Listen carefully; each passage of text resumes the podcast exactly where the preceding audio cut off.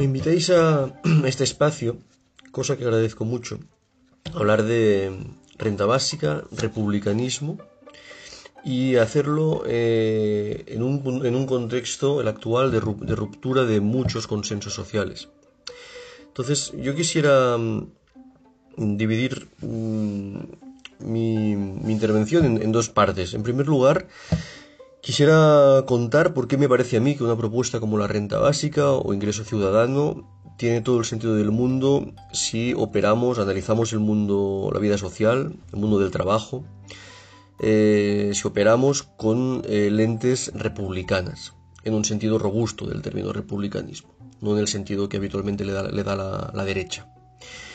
Eh, primera parte. Y la segunda parte quisiera comentar por qué me parece que la renta básica no es una, panacea que por sí sola lo resuelve todo, sino que debe formar parte de un amplio paquete de medidas.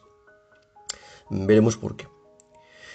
Bueno, decíamos que eh, estamos en un contexto de, ruptura de viejos consensos sociales. Y pienso muy especialmente en el consenso social de posguerra, que fue una realidad en Europa, en Estados Unidos, en Japón, en, economías del centro, pero que también lo fue en parte en economías más periféricas, pensemos en el, el 45 argentino, em, y que por lo menos,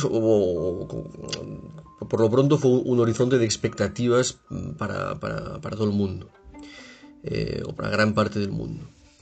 Eh, en este contexto social posterior a la Segunda Guerra Mundial, eh, se asumía que la seguridad material, la seguridad de individuos y de hogares, quedaba vehiculada por el acceso al mercado de trabajo, es decir, por la ocupación, por el empleo, masculino, hay que añadirlo, masculino.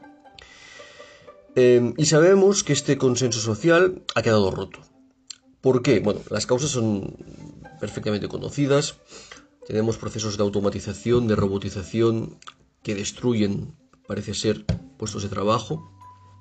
Ha habido y hay procesos de, división internacional del trabajo que hacen que en determinadas economías eh, el empleo eh, escasee Sabemos también que cuando tenemos un empleo podemos seguir siendo precarios o precarias. Es el caso de los, famosos working poor, la, gente que tiene un empleo pero que aún así no, lleva, no llega al umbral de la pobreza. Bueno, todo esto es una historia larguísima y bien sabida y no es el centro de, esta, de, esta, pequeña intervención. Em, pero la pregunta que sí que creo que es central es la siguiente.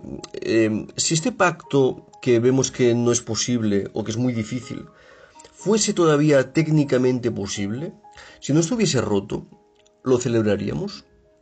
¿Lucharíamos por mantenerlo? Bueno, mi propuesta es que no, es que asumamos que no, que deberíamos rechazarlo igualmente. Aunque yo creo que fue un gran pacto que había que firmar en aquel, en aquel momento. Pero ahora lo mantendríamos. Bueno, sin caer en frivolidades, yo quisiera explicar por qué hoy, ya bien entrado el siglo XXI, nos deberíamos oponer a este pacto. Y todo esto tiene una gran conexión con la idea de la democratización de las relaciones de trabajo, eh, democracia republicana, con la idea de libertad republicana. Em, con esto entramos de lleno en la primera parte de, esta, de, esta, de este podcast, en el que quisiera, em, en el que quisiera de entrada preguntar, que, nos preguntáramos cómo definimos la libertad desde, desde las tradiciones emancipatorias que han llegado al mundo moderno, republicanas, socialistas, en plural, en un plural, en un plural muy amplio. En, esas tradiciones republicanas, por ejemplo, la libertad se ha asociado siempre al goce incondicional de recursos. La libertad y la democracia también en la esfera de los trabajos, del trabajo de los trabajos. Eh, sabemos que, que trabajo no hay solo uno, sino que hay muchos tipos de trabajos. ¿Por qué es importante el goce incondicional de recursos? Bueno, porque nos permite aguantar la mirada a todos aquellos y aquellas con quienes interactuamos. Aguantamos la, mirada porque tenemos un mayor poder, poder, de negociación para decir que no. Para decir que no, pero no para, para, que, para, para atomizarnos en, cualquier rincón del mundo, sino para decir que no, para poder pronunciar muchos síes a muchas relaciones sociales, muchas formas de trabajo que hoy queríamos, que quisiéramos llevar a, cabo, llevar a cabo, pero que no podemos llevar a cabo porque hemos de aceptar aquello que se nos propone, o más bien se nos impone, en los mercados de trabajo contemporáneos. Ahora lo veremos. Si nosotros no podemos aguantar la mirada, rechazar lo dañino para abrazar lo que realmente deseamos, si no gozamos de poder de negociación, ese poder de, negociación que nos da el goce incondicional de recursos, la vida es una súplica constante. Suplicamos trabajo asalariado, es decir, un empleo. O suplicamos que no nos quiten ese empleo. Suplicamos subsidios literalmente para salvar la vida. Subsidios condicionados a ser pobres, a estar enfermos, a, haber fracasado, se nos cuenta, etc. En los hogares también se suplica, muy especialmente las mujeres. Se suplican repartos de, los, de las tareas, de, los, de, las, de las actividades, algo más justas o mucho más justas. Por tanto, libertad y súplica constante es algo incompatible. Y libertad es algo que solo se, se goza cuando se obtienen o se, o se gozan, valga la redundancia, recursos incondicionales de muchos tipos. Bueno, hagamos otro paso. Si esto es así, esto nos obliga a una mirada crítica hacia el trabajo asalariado bajo el capitalismo. Una mirada crítica, por cierto, que tampoco me, estoy inventando yo ahora, sino que fue central en, el conjunto de lo que podríamos llamar izquierdas o tradiciones emancipatorias desde el 18, 19 y, hasta, mediados del siglo XX. Pero es una, mirada crítica hacia el trabajo asalariado que estas izquierdas han, tenido, han tendido a ir olvidando, sobre todo a partir de la firma de este pacto social de posguerra, que insisto que yo creo que había que firmar, pero que tenía ciertos costes. ¿De qué mirada crítica se trata? Pues fijémonos, fijémonos en, en dos grandes personajes, separados por 23 siglos de historia, que decían fundamentalmente lo mismo aun formando parte de clases sociales radicalmente distintas, no solo por el factor temporal, sino por, también porque estaban en, bandos distintos. Aristóteles y Marx. Aristóteles, en el siglo IV antes de nuestra era, en la Atenas clásica, decía esto del trabajo asalariado, Aristóteles como, como gran pensador republicano, decía esto del trabajo asalariado a mí se me asemeja a algo que podríamos llamar esclavitud temporal o temporalmente limitada, esclavitud a tiempo parcial. Bueno, ahora lo vemos. 23 siglos después, en el Marx, en el, en el 19 mm, y febril que Engels describía, etc., Marx eh, afirmaba que el trabajo salariado era esclavitud salarial. ¿Qué pasaba? ¿Por, qué ambos recurrían al, símil de la esclavitud? Eh, ¿Era pura demagogia o habían identificado alguna tendencia eh, importante alrededor del trabajo asalariado. Bueno, ambos observaban que en, sus respectivos mundos, que eran muy distintos, tendencialmente aquellos que realizaban trabajo asalariado lo hacían en condiciones de desposesión, razón por la cual tenían que pedir constantemente permiso a los demás, decía Marx en, un célebre pasaje, eh, para subsistir. Es decir, en condiciones de desposesión, cuando firmamos un contrato de trabajo, tendemos a transferir a la parte que nos, que nos, contrata la, potestad, la soberanía para decidir pues, qué se hace, cómo se hace, con quién, cuándo, a qué ritmo, por qué, para qué, para qué trabajamos en todo aquello en, lo que trabajamos. Desde la desposesión, todo esto son preguntas que no respondemos nosotros ni nosotras. Son preguntas que responden otros. Hay que pedir permiso para sobrevivir y hay que aceptar que aquellos que nos dan permiso para sobrevivir decidan cómo y haciendo qué sobrevivimos. Esta es la intuición central de la tradición republicana. Por lo tanto, urge que repartamos la riqueza, pero urge que no reparta, que, que repartamos la riqueza no de cualquier modo, sino de un modo particular que permita que todos y todas podamos ser libres, no solo la gente bien. Em, urge, por tanto, que repartamos la riqueza para que todos y todas nos podamos posteriormente repartir los trabajos en plural libremente. De nuevo, insisto, aquí hay una idea de democracia en las relaciones de trabajo y en las relaciones sociales en general fundamental. Eh, ¿De qué modo? Pues incondicionalmente. Em, yo recientemente he publicado un libro que se llama Libertad Incondicional. Em, editado por, por Paidós en, España y por Ediciones Continente en, Argentina y en, América Latina. Em, un libro que se, titula Libertad Incondicional precisamente porque reivindica el principio de incondicionalidad en la, en la política pública.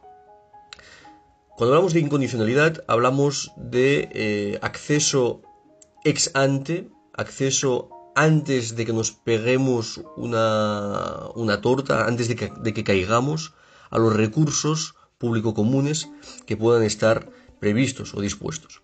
Hay gente que también habla de predistribución en lugar de mera redistribución. Me explico. Bueno, la renta básica, un ingreso ciudadano, es una prestación monetaria, universal, incondicional e individual que percibimos, como lo dice su, de cuantía equivalente por lo menos al umbral de la pobreza, que percibimos, eh, como dice la reza su, propia definición, con independencia de cualquier circunstancia que acompañe nuestra vida. Otras fuentes de renta, de ingresos, em, formas de convivencia, participación o no en el mercado de trabajo, etc. ¿Por qué es importante la incondicionalidad de, de, de estas prestaciones monetarias? Bueno, si nosotros operamos mm, asistencialmente, mm, de un modo meramente redistributivo, lo que hacemos es lo siguiente. Lo que hacemos es dar por bueno el status quo en el que vivimos. Mercados de trabajo capitalistas eh, altamente mm, alienantes, precarizadores, etc. Y entonces se nos envía a este status quo, a interactuar ineluctablemente, inevitablemente con él. Bueno, si nos va bien, se nos deja tranquilos y tranquilas. Y quizás hasta nos, dan una medalla algún día, quién sabe. Y si nos va mal, se nos asiste, si hay políticas asistenciales. Que yo obviamente prefiero un mundo con políticas asistenciales que sin ellas. Pero se nos, asiste al final. Con lo, cual, si nos fijamos, hay todo, un itinerario a lo largo del cual yo no he podido pararme, decir que no, mm, poner la pausa a este proceso, decir que no, que, mi, rey, mi, mundo no es este reino, por decirlo así, y que yo quiero vivir de otro modo. Yo sencillamente he tenido que asumir el mundo tal, tal, tal como es, el status quo actual, y en caso de salir mal parado, mal parada, pues recibir cierta asistencia, que yo insisto, celebro eh, que exista eh, en oposición a un mundo sin ningún tipo de asistencia pero la falta de libertad, la falta de libertad a la hora de escoger itinerarios es total. En cambio, si operamos incondicionalmente, ex ante, predistributivamente, para, para, decirlo con este palabra académico, lo que hacemos es lo contrario, lo que hacemos es salir de casa o entrar en casa, porque en, casa también hay relaciones de, de, poder, equipados, equipadas de recursos incondicionales que nos permiten decir que no, que no queremos vivir así y que queremos ensayar otras formas de vida, otras formas de trabajo. Y esto vale para, para las políticas de renta, eh, de ingresos, de ahí el ingreso ciudadano, universal, incondicional, la renta básica universal, pero también vale para cualquier tipo de prestación pública en especie que se conciba en clave republicana, por tanto, en clave también incondicional. que queremos sanidad para pobres, educación para pobres, o queremos sanidad como un derecho, educación como un derecho, y vivienda, y cuidados, y transporte, y agua, y energía, etc. Y cultura. Eh, bueno, yo, propongo que optemos por razones mm, profundamente republicanas por la incondicionalidad en la prestación de políticas públicas, tanto monetarias como en especie. Sea como sea, es un paso más. Si estamos equipados, equipadas de este modo de recursos, podemos pensar ya cómo repartir el trabajo de forma efectivamente libre. Pero ¿por qué hay que repartir el trabajo? Bueno, estamos en un contexto en el que todo esto es crucial, la gran pregunta sobre el reparto del trabajo es crucial, básicamente por tres grandes razones. En primer lugar, por la, la automatización, de la que hemos hablado ya, la robotización. Eh, respecto a la cual hay cifras muy discordantes, los estudios prospectivos difieren mucho mm, en función del espacio mm, de referencia, pero que parece que se van a saldar en un proceso de destrucción neta de mm, puestos de trabajo. Eh, hay una gran pregunta sobre cómo, eh, qué hacer en, ese punto y cómo intentar dirigir y cabalgar estos procesos de automatización. Porque pueden ser vistos como un riesgo, por supuesto, precisamente por esta destrucción de puestos de trabajo. Pero la, la automatización, la robotización también puede ser vista como una oportunidad para deshacernos de trabajos monótonos y alienantes. Estoy pensando ahora en el Chaplin de tiempos modernos haciendo un trabajo eh, abiertamente insoportable. Pero para ello necesitamos un poder de negociación que nos permita plantarnos ante el algoritmo o ante cualquier dispositivo tecnológico, parar la máquina, nunca mejor dicho, y de forma muy gramsciana, pues generar espacios físicos y virtuales para recuperar la soberanía eh, popular, alzar la, voz y decidir nosotros y nosotras qué uso queremos dar a la tecnología, al algoritmo y a, cualquier tipo de dispositivo tecnológico que nos permita quizás sacudirnos de encima formas de trabajo que no queramos para, nuestras vidas. Es decir, automatización como riesgo, pero también como oportunidad, si y solo si contamos con recursos de partida que nos doten de poder de, negociación. En segundo lugar, eh, hemos de pensar cómo nos repartimos los trabajos hoy, porque es evidente que nos hemos de abrir al mundo de los cuidados con mayor libertad. Unas se ven abocadas a él de un modo demasiado irremediable, las mujeres, y otras, los hombres, otros, los hombres, nos vemos demasiado desvinculados o, desvinculados de un modo demasiado abrupto respecto a este mundo. Ahí hay una famosa corresponsabilización con respecto a los cuidados que no solo que no, puede ser solo un, lema bonito para adornar discursos, sino que tiene que, concretarse en procesos reales de repartos de tareas para los cuales de nuevo es importante que todos y todas, y aquí el femenino es muy importante, contemos con recursos incondicionales que nos permitan negociar mejor eh, ciertas formas de vida. Ahí está autora Em, angloamericana, eh, Carol Pateman, teórica de, la democracia y, del feminismo, que nos habla muchas veces de la renta básica o del ingreso ciudadano como una suerte de contrapoder doméstico para las mujeres.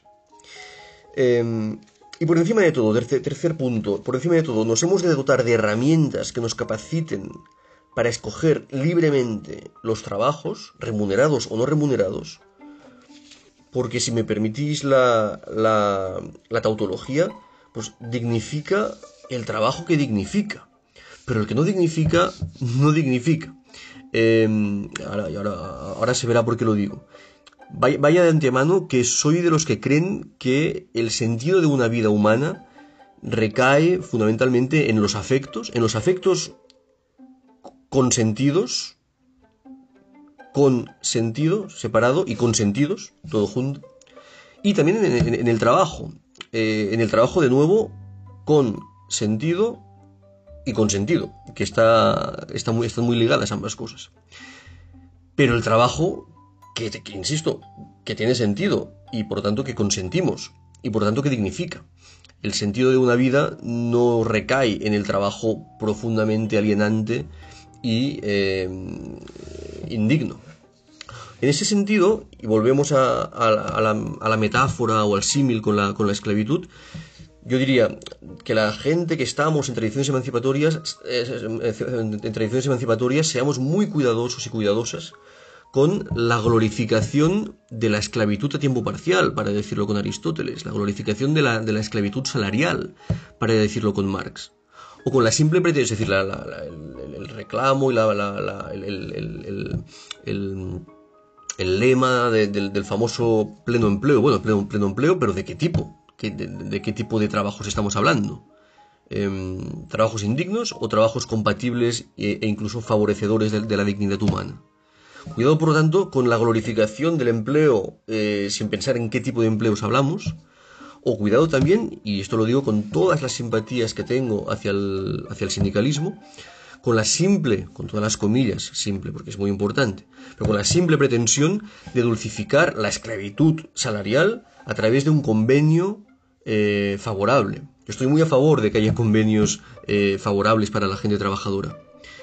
Pero creo que si el trabajo asalariado es esto que hemos visto que es, la lucha más bien debería ser para abolir la esclavitud salarial o para convertir el trabajo salariado en una opción más, junto con el, cooperativismo, la economía popular, la autogestión y otras iniciativas productivas y reproductivas, una opción más cuya naturaleza la gente trabajadora pueda realmente codeterminar. Hoy el trabajo salariado es una imposición, es una obligación y no le podemos dar forma. Bien, dicho esto, y termino ya con la segunda parte que es mucho más breve. Em, ¿Es la renta básica, por lo tanto, la panacea que resuelve todos los males? ¿Puede ser eficaz eh, ella sola? No, en ningún caso. ¿Forma parte de una, estrategia mucho más amplia? Sí, por supuesto. Aquí no, no, nadie se ha vuelto loco, bueno, quizás alguien sí, pero no, es el caso de, las personas con las que yo trabajo, la cuestión de la renta básica. Nadie se ha vuelto loco ah, alrededor del ingreso ciudadano o renta básica, eh, como si, esto se tratase, constituyese una especie de panacea eh, que, todo lo, que todo lo resuelve. Eh, esto forma parte de una, de una estrategia mucho más amplia. Por ejemplo, uno, la renta básica es perfectamente compatible con la generación de empleo público por parte del Estado.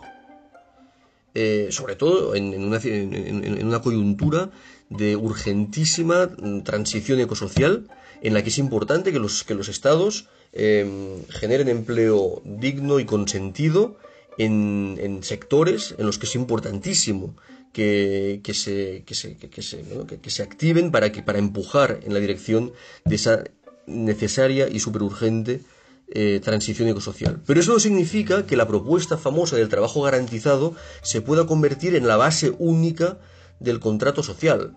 Eh, la, propuesta del trabajo garantizado consiste en decir que allá donde no llega el mercado capitalista y empieza el paro, entra el Estado a ofrecer eh, empleos a todo el mundo. Esto es difícilmente viable y, abiertamente indeseable desde un punto de vista eh, republicano. Em, no es viable porque son muchos millones de, de, trabajo, de, puestos de trabajo, los que se, los que se deberían perdón, eh, generar. Pensemos en la gente parada, en la gente subempleada, que son los que están empleados pero menos horas de las que desearían, la gente que realiza trabajo doméstico y que ni se plantea que podría eh, querer salir al mercado de trabajo, si es que lo, si es que lo deseara, eh, la gente que ya está directamente desanimada porque y tira la toalla porque ve imposible encontrar un, puesto de trabajo en el mercado, eh, la gente em, la gente cuyos empleos van a ser destruidos por los procesos de robotización.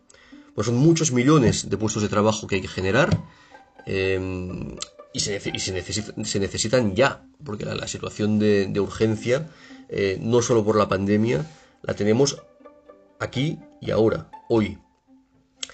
Por lo tanto, es de difícil viabilidad el trabajo garantizado como única propuesta, pero además es que yo creo que es mm, indeseable desde un punto de vista republicano, porque si nos fijamos, si lo que decimos es, vamos a generar empleo a partir del punto en el que el mercado capitalista no lo genera, y ahí, y ahí aparece el Estado, lo que estamos haciendo es blanquear todo el trabajo, el, todo el empleo, el trabajo generado por los mercados capitalistas. Es decir, estamos asumiendo que el trabajo de una persona que se dedica a reponer en un supermercado, el trabajo de una persona que se dedica a, efectuar llamadas desde un call center, es un trabajo digno y que se puede eh, dejar tal cual está.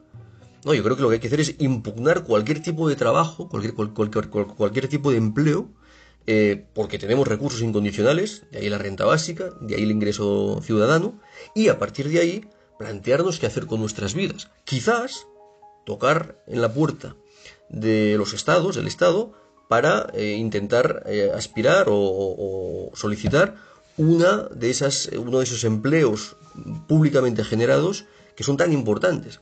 Por tanto, yo estoy en contra del trabajo garantizado como base único, base única del contrato social, pero creo que la renta básica es perfectamente compatible con la generación de, empleo público por parte del Estado, que creo que es una, política crucial en el momento histórico y civilizatorio o descivilizatorio en el que nos encontramos.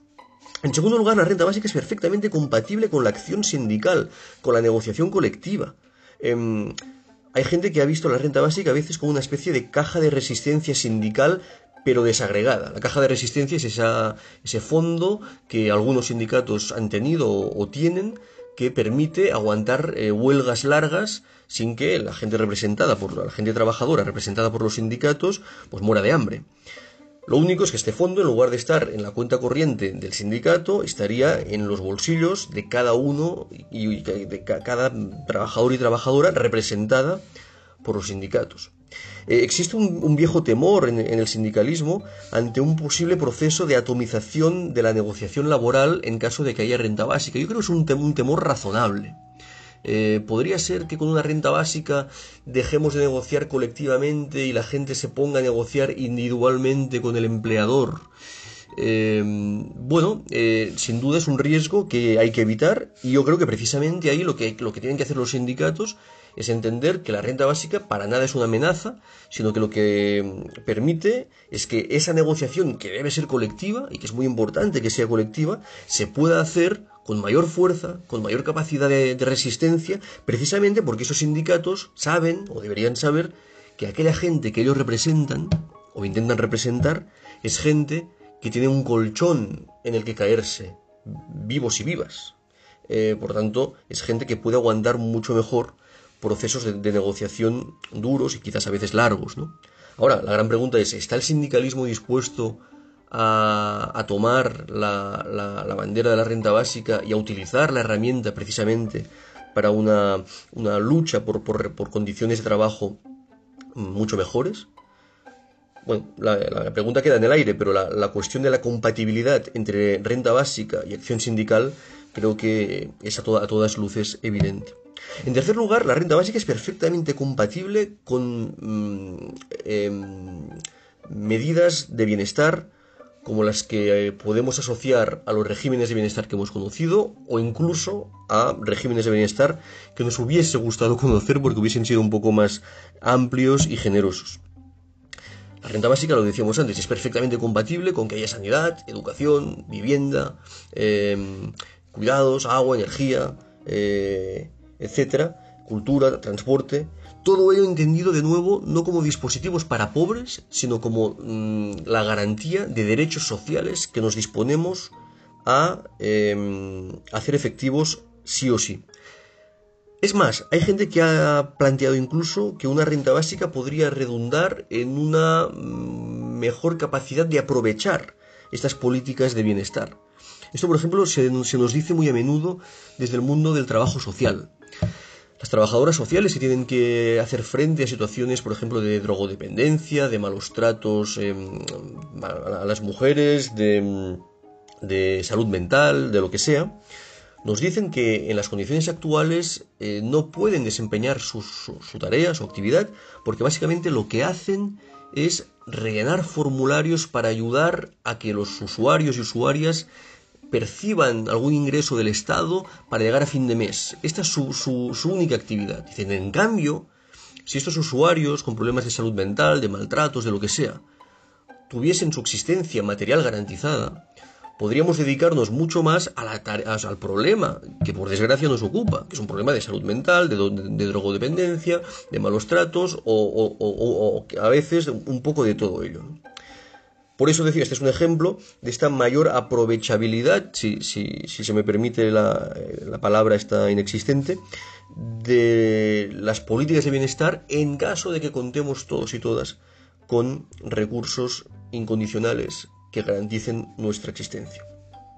Y finalmente, la renta básica es compatible con el, con el trabajo asalariado, incluso, pero con el trabajo asalariado decente, con el trabajo salariado con sentido y por ello con sentido, si, se me permite seguir con, el mismo chiste.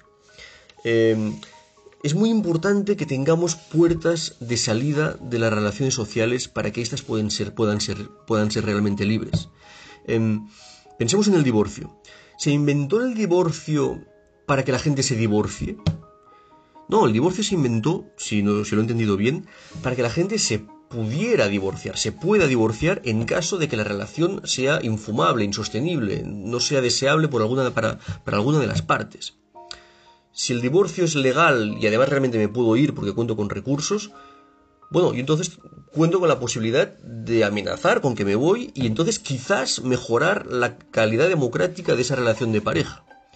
Eh, esta es la gracia del divorcio. Mm, luego al final nos terminamos divorciando o no, pero lo que hacemos es ganar poder de negociación en el seno de esa relación para dignificarla, para, para, mejorarla. Bueno, la gran pregunta es, ¿nos podemos divorciar del trabajo, del trabajo asalariado? La respuesta es no. Y deberíamos podernos divorciar del mercado de trabajo porque nos hemos de poder divorciar de cualquier tipo de relación. Lo que no implica que nos tengamos que divorciar pero nos hemos de poder divorciar de cualquier tipo de relación. Hemos de poder desmercantilizar la fuerza de trabajo o amenazar con la posibilidad de hacerlo para, a partir de ahí, poder codeterminar los términos y las condiciones de esas relaciones de trabajo en el mercado de trabajo de un modo que las conviertan en algo realmente compatible con la, con la libertad eh, republicana. Sin, esa, sin, esa, posibilidad de, de desmercantilizar la fuerza de trabajo, el mercado de trabajo es la tumba de la libertad eh, republicana. Bueno, eh, como telón de fondo eh, se puede observar que aquí lo que se plantea es la renta básica dentro de esta famosa revolución democrática que muchos y muchas defendemos en muchas latitudes de, de nuestro planeta.